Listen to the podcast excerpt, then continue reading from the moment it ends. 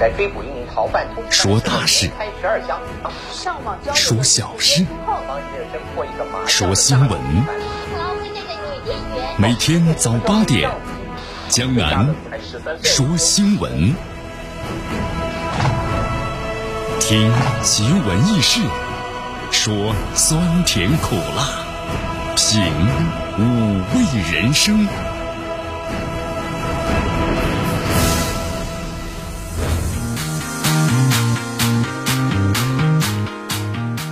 新的一天开始了，今天的最高温度呢也只有七度，最低温度呢是四度，所以这段时间呢天气非常的阴冷，希望大家你要注意呢穿暖和点啊，别着凉感冒了，特别是咱们的老年朋友们。今天的空气指数是两五十七，整体情况呢是天气阴，同时呢还有点小雨。我们来关注一下今天江南说新闻的主要节目内容。首先呢，我们一起进入的是资讯早早报，资讯早早报，早听早知道。中国外交部回应：中方向朝鲜领导人金正恩提供新冠肺炎疫苗吗？好，全呃全球首国啊，英国批准的使用辉瑞新冠疫苗，那么下周起在英国全国呢进行提供。惹怒澳大利亚总理的中国漫画家呢再发新作致莫里森。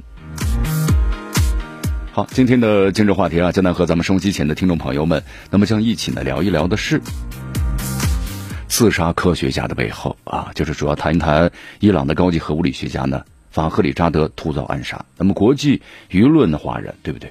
那么中东的情况可以说是风云突变。好，大话体育啊，亚冠联赛呢继续进行，那么昨天这个结果如何呢？好，关注我们今天的大话题，为大家揭晓。以上就是今天江南说新闻的主要节目内容。那么接下来我们就一起进入资讯早早报，时政要闻、简讯汇集、热点评说、资讯早早报。资讯早早报，早听早知道。一些时间呢，欢迎大家继续锁定和关注江南为大家所带来的绵阳广播电视台 FM 九十六点七新闻广播。我们首先先来关注一下昨天的，咱们中国外交部例行记者会啊，华春莹主持，有记者呢提了这么一个问题，来自于路透社的一位记者说，一位美国分析人士啊援引日本的情报说，中国向朝鲜领导人的金正恩及其家人呢提供了实验性的新冠肺炎疫苗，就你能不能够证实？如果属实的话，能不能够提供呢更多的一些细节？啊，华春莹这么说呢，这个消息呢，我不知道从哪来的。第一，我没有听说过啊。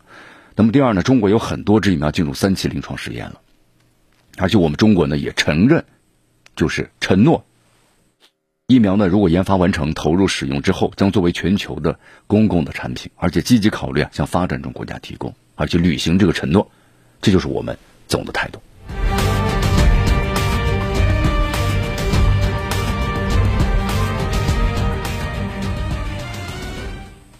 好，其实这也是很正常啊，对不对？啊，不管是提不提供，只要我们的疫苗是有效的，那么它最终是要推向这个市场的，对不对？好，你看，在这个国外的话啊，英国呢批准使用了辉瑞新疫苗。新冠疫苗，那么下周起啊，呢全国呢开始停止提供了，这是一个最新的消息。英国卫生和社会保健部呢昨天就是发言，说政府呢接受了药品和医疗产品监管局的建议，批准呢使用辉瑞和德国生物公司啊那么所生产的新冠疫苗。这个疫苗从下周开始在全英国，也就是说呢可以呢使用了，已经推向了市场。啊，其实我们说啊，新冠疫苗能够成功的造出，我们说这是全世界人民的这个福分，对不对？那么谁能够先用到？接种疫苗的话呢，这个都没有什么关系了，因为全世界人民，你看我们说了，中国人民是有善心的，有一颗善良的心。你看我们说了啊，美国是花了六十亿的美元，那么基本上把一些大的制药厂，那么所要将要生产的新冠疫苗全部都买断了。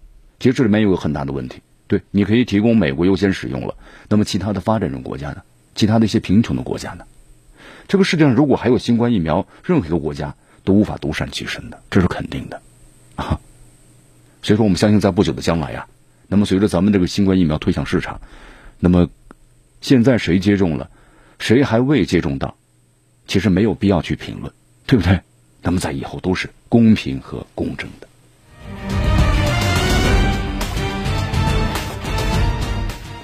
我们再来关注一下啊，在昨天咱们中国外交部例行记者会上，有记者提问说，美国的疾控中心研究人员呢，近日发表了一项这个研究显示，去年的十二月中旬的时候呢，新冠病毒已经在美国出现了。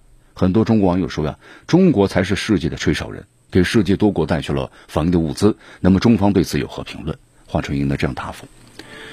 呃，华春莹说啊，这个消息呢，其实我们已经看到了。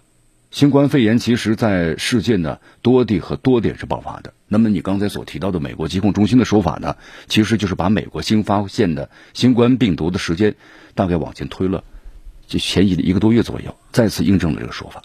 就说这个新冠病毒的溯源工作呀，我们说是个科学的工作，因为你要知道最早出现在什么地方，那么我们就可以查出来呢，它到底是由什么所引起来的。那么这样的话，对于以后我们的防范和治疗就有很大的积极的作用。这个是最主要的目的，对吧？然后呢，把这个新冠病毒政治化，就像这美国一样，中国病毒冠以，那么引起世界对中国的仇恨，那么这是把病毒的政治化而造成的。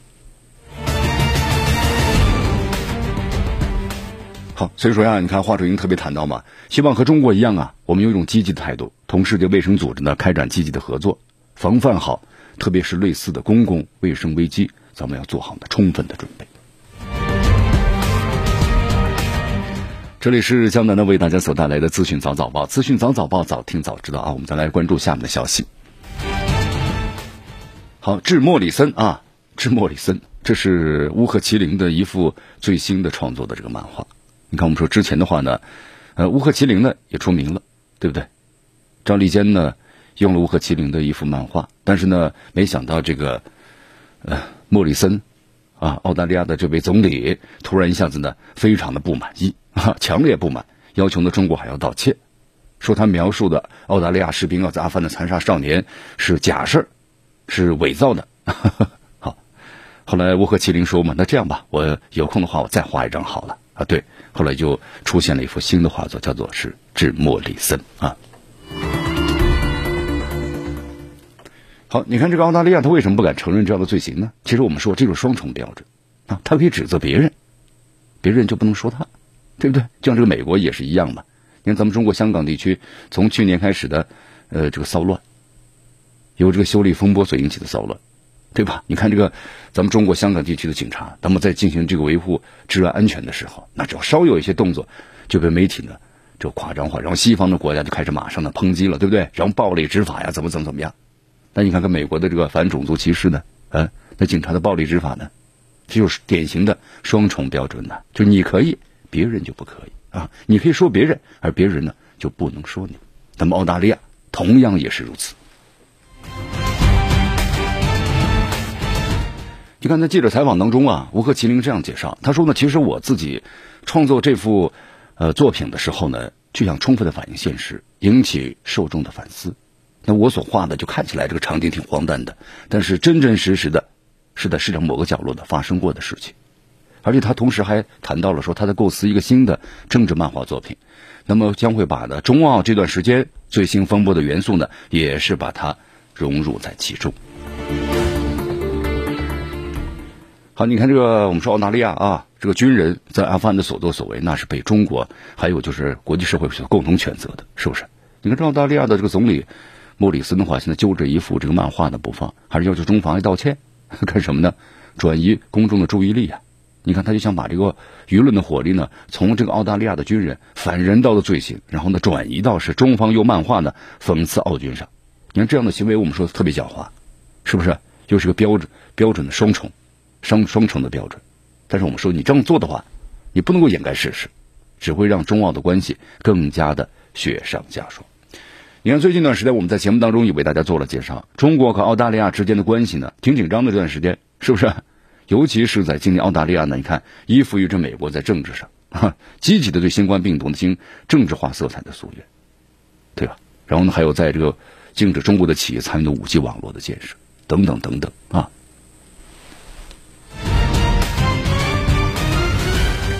所以你看看，在这个澳大利亚呢，不是也有一条新闻吗？说澳大利亚的学者呢批评这个咱们中国的这位漫画者啊，乌合麒麟，说他的画作像这个 ISIS 的宣传画。啊，很有意思，对不对？你看，我这是我们典型的所说的这个自黑嘛。你看，我们说了，本来是想用和平之师谴责一下，就是乌合麒麟呢，就画的这幅漫画呀，谴责一下部分的澳大利亚士兵对阿富汗平民的暴行。但是没想到呢，前脚把澳大利亚的总理莫里森呢气到呢亲自下场，后面呢还有这个澳大利亚的学术圈啊开出了新的脑洞 哈，也将能为大家说一下啊。你看澳大利亚媒体报道说，两位研究啊这个国际关系的澳大利亚学者呢，不约而同的从画中啊悟出了新的感悟。什么新的感悟呢？说这个乌合麒麟的这幅漫画呢，《和平之师》看起来像是 ISS 的宣传画。哎呀，这个答题的比出题的胆子呢还要更大一些啊。好，他们这样的说法呢，其实澳大利亚的民众都不同意了啊。澳大利亚的民众，那么在看了他们的这个言论之后呢，就认为，哦，其实我看到这幅画的时候，第一反应啊，和你恰恰相反。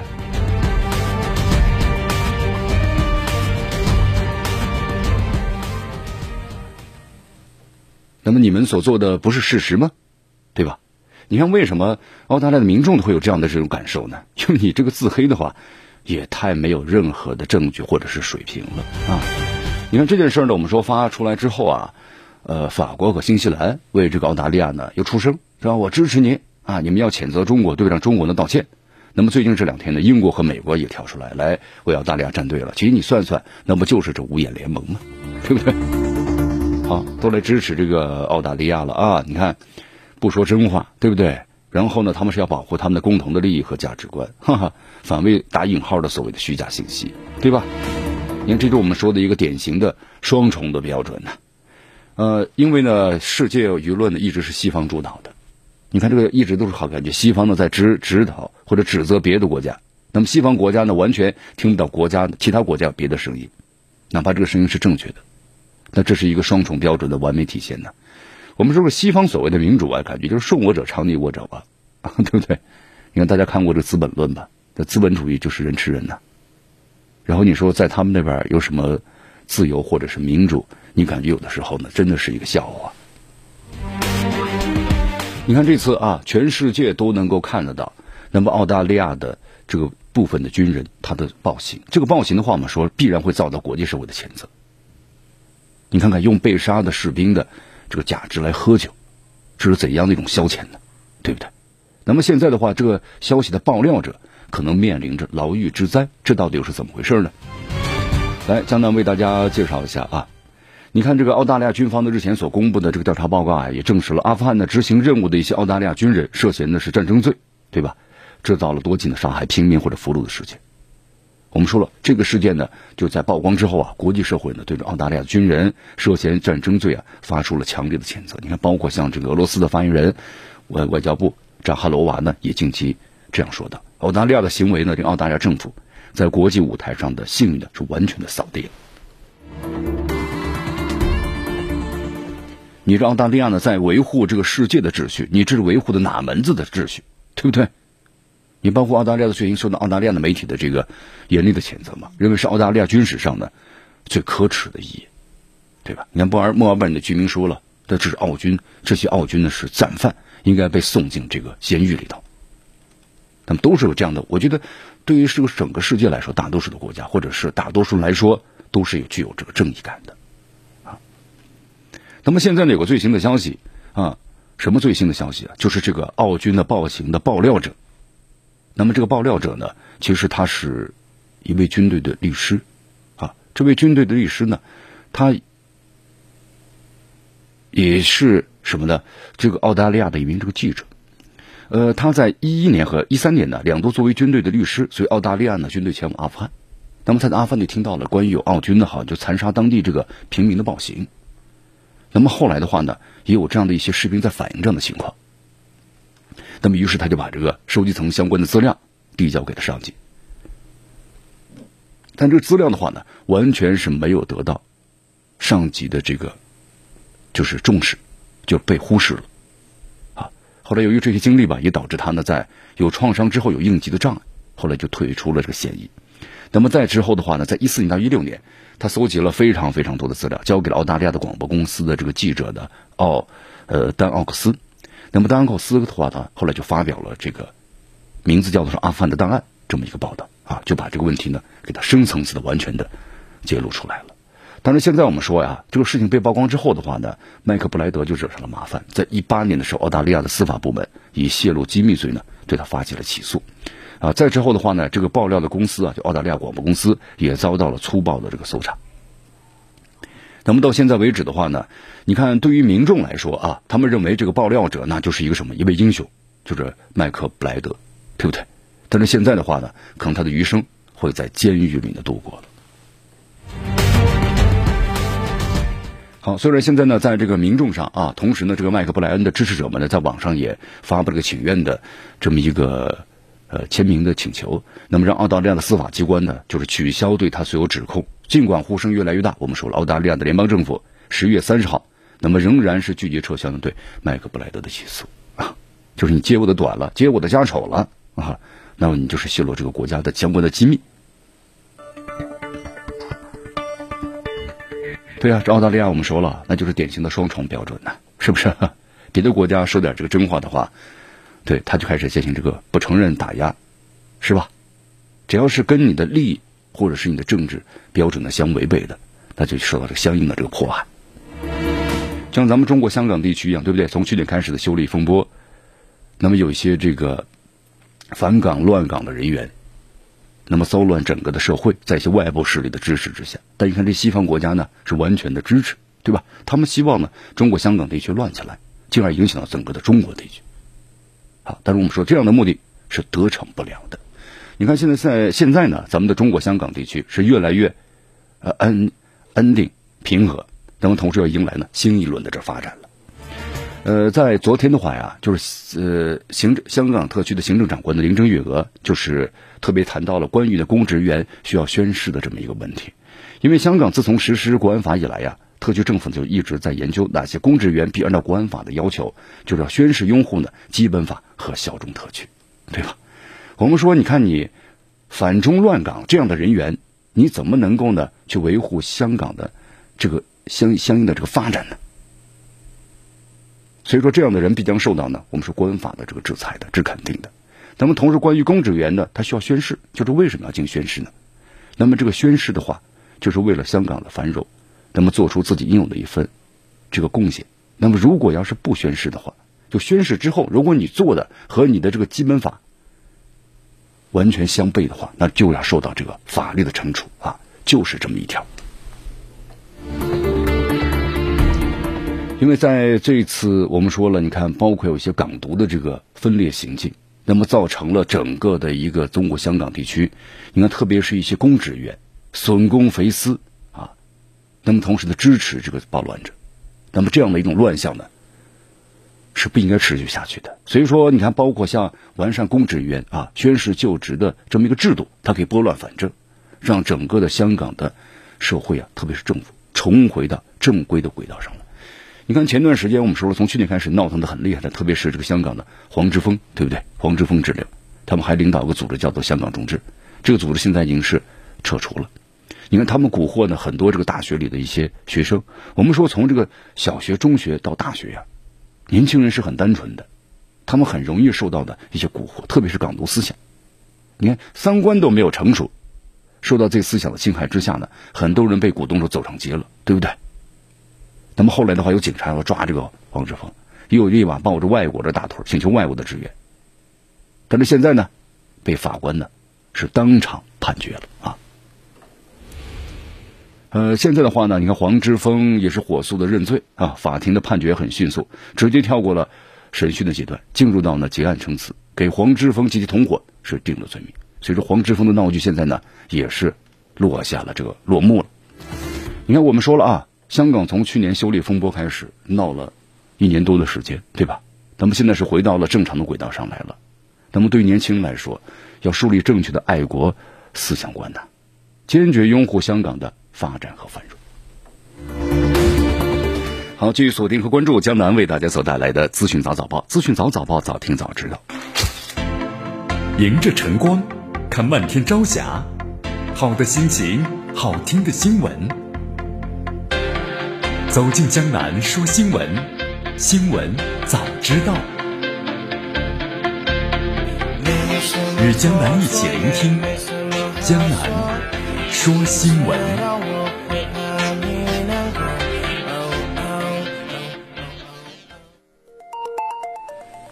好，继续回到江南为大家所带来的资讯早早报，资讯早早报，早听早知道啊！我们来继续关注下面的消息。哎，在这里，江南温馨提示一下啊。加油的朋友们赶紧今天去加油了。为什么呢？因为今天晚上的就零点二十四点的时候啊，这个油价呢要进行调整啦，当然是涨价。好，赶紧去加油啊！最新消息，那么今天我们晚上的二十四点就零点的时候呢，咱们国内成品油啊，价格呢可能要迎来两连涨了，这咱们本年之内呢最大幅度的上调，所以今天呢赶紧去加油，对吧？能省则省。好，一个小温馨提示啊，来，我们再来关注一下这个国际新闻。我们来到这个美国啊，现在美国的话呢，我们说拜登呢正在进行准备呢，权力交接了。那么同时呢，这两天在记者采访的时候呢，拜登也谈到了，就是说上任之后啊。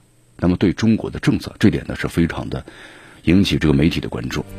呃，昨天拜登在这个《纽约时报》专访中这样说的，他说上任之后的话呢，会和就是美国呀，在亚洲和欧洲的传统盟友们站在同一个立场上，然后制定了连贯的对待中国的专利。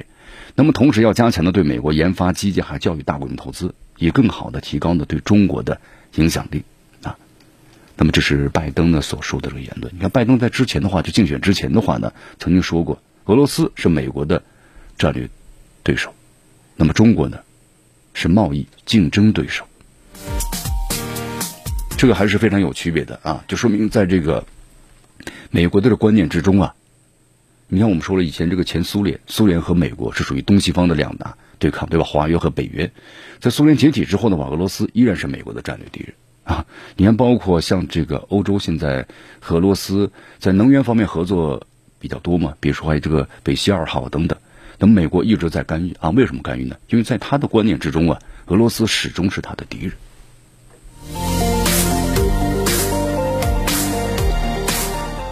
好，所以说呢，你看，包括像个拜登所谈的对中国呀，应该是站在这个是贸易竞争这方面的啊。他说，最好对待中国的战略啊，是让美国与每一个或者至少是我们过去的盟友啊，都站在同一个这个立场上啊。他说，这是首要的任务。然后呢，关于这个推行贸易政策。遏制中国的某些行为，包括什么窃取知识产权呢？还有这个企业的倾销产品啊，还有向企业提供非法的补贴啊，包括迫使美国企业向中国转让技术等等等等，啊，那么这些呢，他是要要要要遏制中国的某些行为。他说和中国打交道啊，美国的影响力现在感觉还不太够，那么要产生更多的影响力啊，就要达成的相应的这个共识啊。其实相当想说的是啊，呃，理想呢总是很丰满。现实呢还是很骨感。我们说特朗普呢不是一个务实的人，对吧？那么拜登还算是务实了。特朗普呢挖了很多的坑，那么在拜登上任之后的话呢，肯定要先把特朗普的坑给填平了啊。我们说能做到这一点的话，就要比拜登强。但是现在美国的话呢，我们说国内是矛盾重重，是不是？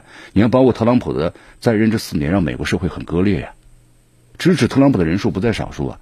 这次在美国一亿多人的投票，特朗普就占了七千多万。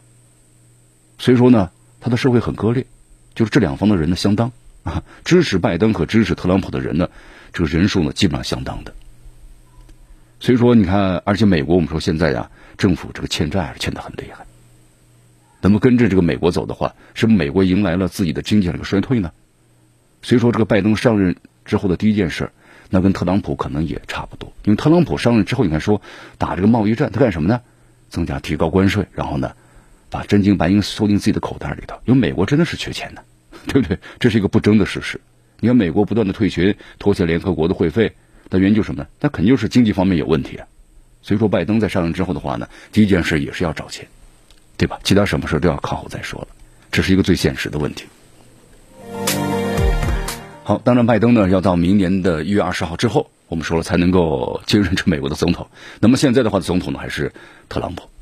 你看这段时间的话，特朗普我们说了，这个整整个政府的话呢，还是在不断的生事啊。呃，这个蓬佩奥最近呢和土耳其的外长又发生了激烈的争吵，这怎么回事呢？呃，这是最新的这个消息，因为这个美国国务卿蓬佩奥啊，我们说刚刚之前的话呢，就结束了很尴尬的七国之旅，是不是？特别在这土耳其，在土耳其的话呢，行程令他非常难堪，出访之前就被怒怼啊，出访中呢也没有土耳其的任何官员和他见面。你说有没有面子呢？作为美国一个世界超级强国，到了土耳其不受待见，那真的是没有任何的这脸面呐。我们说土耳其和美国呢本身就有点不对劲啊。同时，土耳其所做的一些事情呢，在某些方面呢符合这个美国的利益。同时，土耳其所处的这个地缘的这个位置，那么属于一块鸡肋，对吧？美国又便于把它推向这个俄罗斯，但是呢，这土耳其呢又又不断的在这生事儿。你看土耳其对这个美国也挺狠的，那差点搞一次政变，就差点下课了，是吧？那么俄罗斯当当时呢是透露相关的情报，才躲过了这么一劫。那么再之后的话呢，你看这个土耳其要购买的这个俄罗斯的 S 三零零防空系统，你看它是个北约的这个成员国，北约成员国你购买这个俄制的。武器，这本身就是一个很有意思的这个事件，对吧？你当时这个美国给气坏了，但是没办法，毕竟是土耳其呢，那么呃把守着这个美国所占领的一个重要的我们说战略基地啊。那你要是美国要是再强硬的话，那我把这个战略基地呢收回来，这美国就所不愿意所看到的。所以在某些方面形成了这样一个很有意思的局面啊，就是美国对这个土耳其不满意，但是呢。却在某些方面又没有这个强硬的这个态度啊。好，所以说你看这次的话呢，双方又发生了争吵啊。蓬佩奥呢，就是在这个北约外长的视频会议当中啊，和土耳其的外长的恰武什奥罗发生激烈的争吵啊。据说在多个议题上，双方呢都是有意见的。你看，其实争吵过后啊，有一些成员国家呢还是支持蓬佩奥的，就是让土耳其在北约内部呢显得被孤立了。那么有些外交官呢做出分析，就认为蓬佩奥呢在故意制造这个矛盾，啊，就是给即将上任的拜登政府呀，在北约的事务中呢，想制造了相应的这个麻烦啊。好，你看这个北约组织的话呢，现在呢内部的话也有很多的矛盾啊，什么矛盾呢？你看，包括呃，大家还记得在这个十二月一号举行的这个会议当中啊，就是法国总统马克龙呢，就他从去年呢就曾抱怨过。就是对于像这个北约组织啊，他认为呢正在经历脑死亡，是吧？所以说这个马克龙的话就希望呢整个的欧洲啊能够团结在一起，建立欧洲自由军，就是脱离这个美国。但之后的话，你看这个法国现在，呃，又是几十个城市在闹，啊，他制定了什么这个相关的政策呀？好像这个国内的话呢都在反对他。当然后来后很多人在分析，那么就有美国幕后的黑手，就让你这个法国呀，你先对吧？你是不是要脱离我们这个美国啊？那现在你国内呢，先给你生点事儿，哎，找点这个麻烦。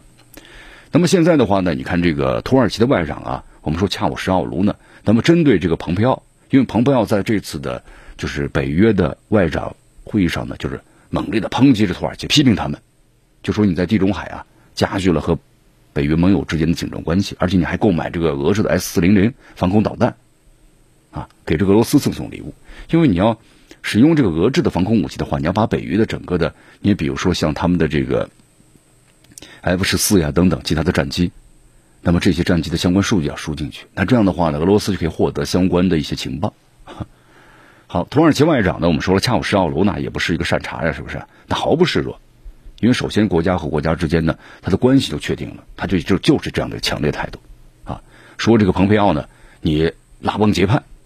呃，之前开会之前呢，给这欧洲的各盟国打电话。你看，因为这次的话，我们土耳其呢和这个希腊嘛也是发生冲突，但是现在美国呢在冲突当中是站在希腊这一边的。我们说希腊和土耳其啊，关于爱琴海，那这个也是本身一个历史的一个问题了。到现在为止啊，因为我们说现在海上的资源呢非常丰富，所以也面临着一个海上的开发的问题。那么在这种利益的吸引面前，所以说像这个土耳其的话呢和呃希腊之间的冲突呢开始加剧了啊。好，那么同时你看各种矛盾的交织在这个一起，你看包括纳卡冲突，对吧？土耳其是我们支持了阿塞拜疆，那么美国和这个法国呢，啊是支持这个亚美尼亚，但是也没有提供了多大这个帮助，在这个时候，所以说双方呢就发生了这个激烈的争吵。你看我们这欧盟、北约大约呃几十个国家嘛，一些盟国选择了支持蓬佩奥，那么其他还有二十九个国家呢选择支持了这个美国啊，所以说你就发现一点了，现在整个北约内部的这个团结呀。只是一张纸啊，很脆弱，就是这个感觉啊，非常的这个脆弱。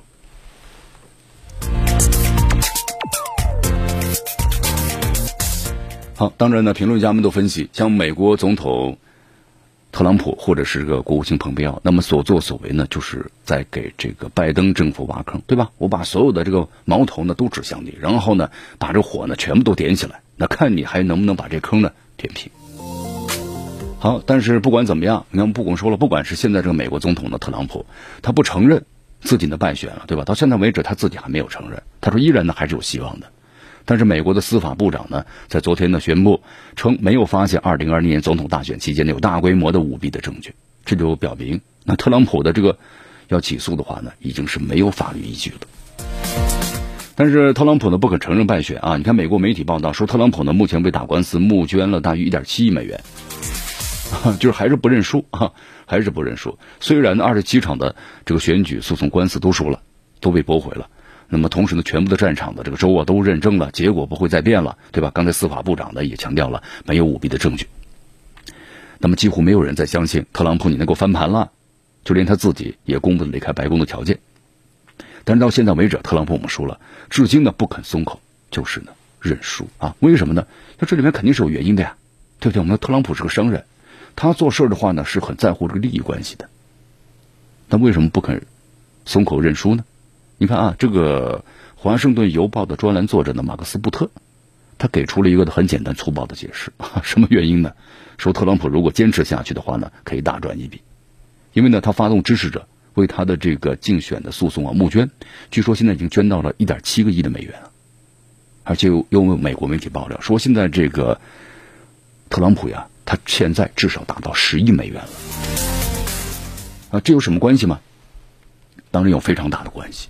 因为他这个筹款的机构的性质呀，也就是他这个资金呢筹款了之后，他自己可以随意的支出，他不需要严格的什么财务上的审查等等的，只能专款专用，他不是这样的，甚至可以被划作个人的这个收入。所以说，特朗普不会呢承认败选的，因为这个弄继续弄虚作假，他可是有丰厚的利润在里面的啊。所以说，在这种情况之下呢，你看特朗普当然不肯认输啊，还经常的发布各种的阴谋论，对不对？那么这样的话，也不断有人给他捐钱，那么他集中的权呢用于自己的某些方面。我们说特朗普的话呢，现在他欠债呀，你看这个美国的福布斯呢，就是公布了一个消息，说他至少欠债呢十亿美元，是他自己所公开的数字两倍以上。说他自己说他没有多少，就几个亿，但现在呢可能至少十个亿以上。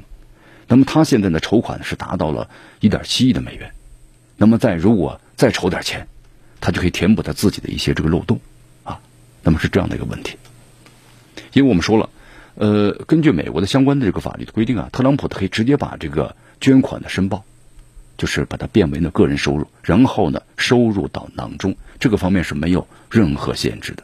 所以说，现在特朗普呢用这个方式来不断的敛财，那么这也是媒体分析特朗普到现在为什么就是一直不不宣布自己呢败选的最主要的原因。呃，其实大家看一下特朗普的这个成长的和发家的经历啊，就是他曾经在六次，呃，面对媒体就宣布他破产了，但是后来你看一直发展的挺好嘛，对他就是在这个破产当中啊，他最擅长的就是从失败中来磨砺。你看看现在特朗普已经摸清了如何从那些攻击美国民主体制当中来如何赚钱了啊，那么特朗普呢一直就不认输，他就会一直忙到二零二四年，然后在下一届的大选之中呢卷土重来或者安排亲信的出战。你看特朗普这个如意算盘打的是太好了。好，特朗普呢到明年一月二十号卸任的话呢，还有这么几周的时间了，对不对？啊，一个多月的时间。那么特朗普呢，你看，其实作为媒体的话，最关心就是他在这一个多月时间里，还会不会做出一些很出格的事儿？你看，经常会用出格、出格，那意思言下之意也会引发这个世界大战。有没有这样的问呃意外情况会出现呢？那到现在为止的话呢，还是真不好说啊。因为根据这个美国媒体的报道啊，说美国总统特朗普呢，在任期就剩下这么几周的时间里，他已经给这个高级顾问呢打开了绿灯，就让他们打压这个伊朗的政权。那么只要呢不是在美国当选总统，就是拜登宣誓就职之前冒险发动一场全面战争就可以了。就你其他什么事都可以做，只要不是冒险全面战战争，那么其他该怎么做呢？你们就怎么做。好，其实这言下之意的话呢，那大家可能都对那个明白了。如果这事是真的。啊，特朗普在那么在伊朗的这个方面啊，我们说了，呃，扮演了一个什么呢？非常关键的角色了。现在是啊，特朗普呢是委托一些很强硬的官员，特别是这个美国国务卿蓬佩奥，让他们在未来几周之内随心所欲的对这个伊朗施加压力或者惩罚。而且你看，有两名高级官员这么说嘛，说特朗普呢只是要求他们不要冒险发动第三次世界大战就 OK 了，那其他你们做，我都不管你们。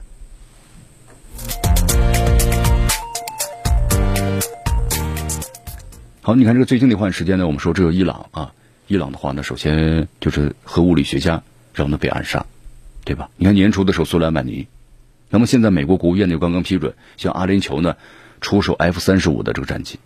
你看普遍的分析一下，认为啊，这个出售 F 三十五，我们说了这个阿联酋，呃和以色列合作，对吧？那么这是遏制伊朗的一种方式。那么，虽然在整个阿拉伯世界的民众可能无法接受，就是突然一下阿联酋和以色列呢两个人建交了，握手言和了，毕竟是打了这么多年，对吧？以前一直都是敌人，民众呢不可能接受。但是在美国的促使之下呢，哎，他真的还是做成了。那么同时，蓬佩奥呢继续宣布呢相关于伊朗的有关的制裁，那么让这些阿拉伯国家也来孤立这个伊朗。那么同时加强和以色列的合作，让以色列少点敌人，多点盟友。这是美国的，特别是特朗普。我们说特朗普有个有个有个这个犹太人的这个女婿嘛，那么同时在美国，我们说了有很多的这个金主，那都是来自于犹太籍的这个商人，犹太裔的商人，啊，所以说不可避免美国的政府的相关的决策会受到呢他们的这个影响，这是肯定的，因为在这个政府的背后就是资本，对吧？政客的背后就是资本，啊，这他们的整个社会体制所决定的。